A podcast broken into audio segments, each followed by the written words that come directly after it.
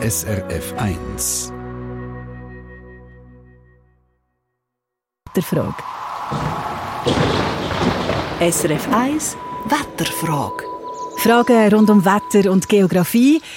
Rund, um das geht es heute. Die Erde ist rund, die Erde ist eine Kugel. Darum sagt man ja auch Weltkugel, habe ich immer gemeint. Aber jetzt kommt der Roman und sagt, unsere Weltkugel ist in Tat und Wahrheit gar keine Kugel, sondern ein Herdöpfel. Wieso denn das, Roman?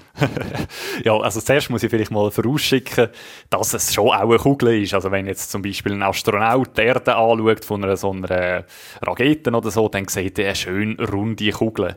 Aber das mit dem Herdöpfel, das stimmt eben auch, aber halt einfach, wenn man es wirklich genau nimmt. Dann hat nämlich die Erde überall Dellen und Bühlen drin.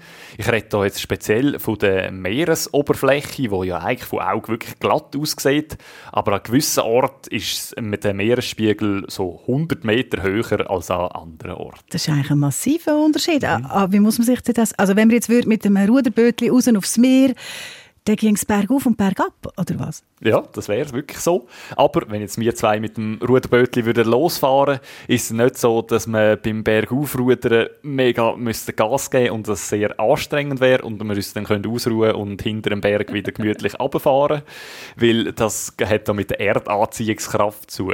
Generell, wenn wir jetzt bergauf laufen, ist es ja nur anstrengender, weil man gegen die Erdanziehungskraft muss schaffen muss. Und auf der Meeresoberfläche dort ist die Anziehungskraft immer gleich, auch wenn es eigentlich aufwärts geht.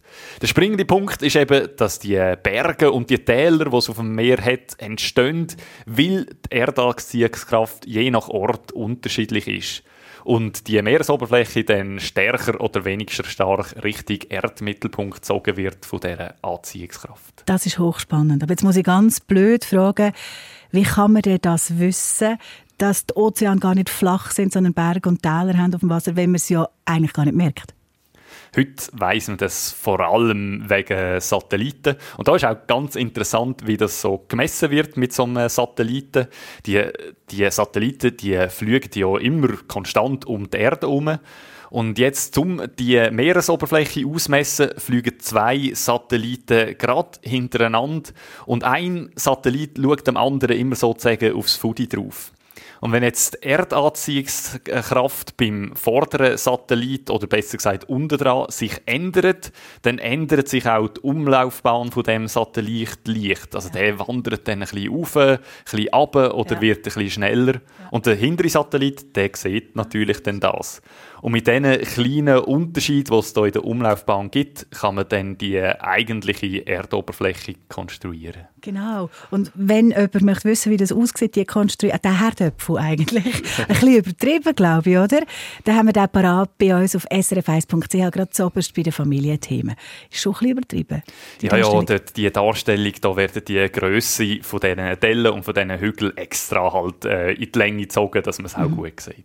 Sichtbar macht. Eine runde Sache Nein, eben nicht. Die Wetterfrage. Merci vielmals mit dem Roman Brogli. Tschüss, bis zum nächsten Mal. Bis. Eine Sendung von SRF1. Mehr Informationen und Podcasts auf srf1.ch.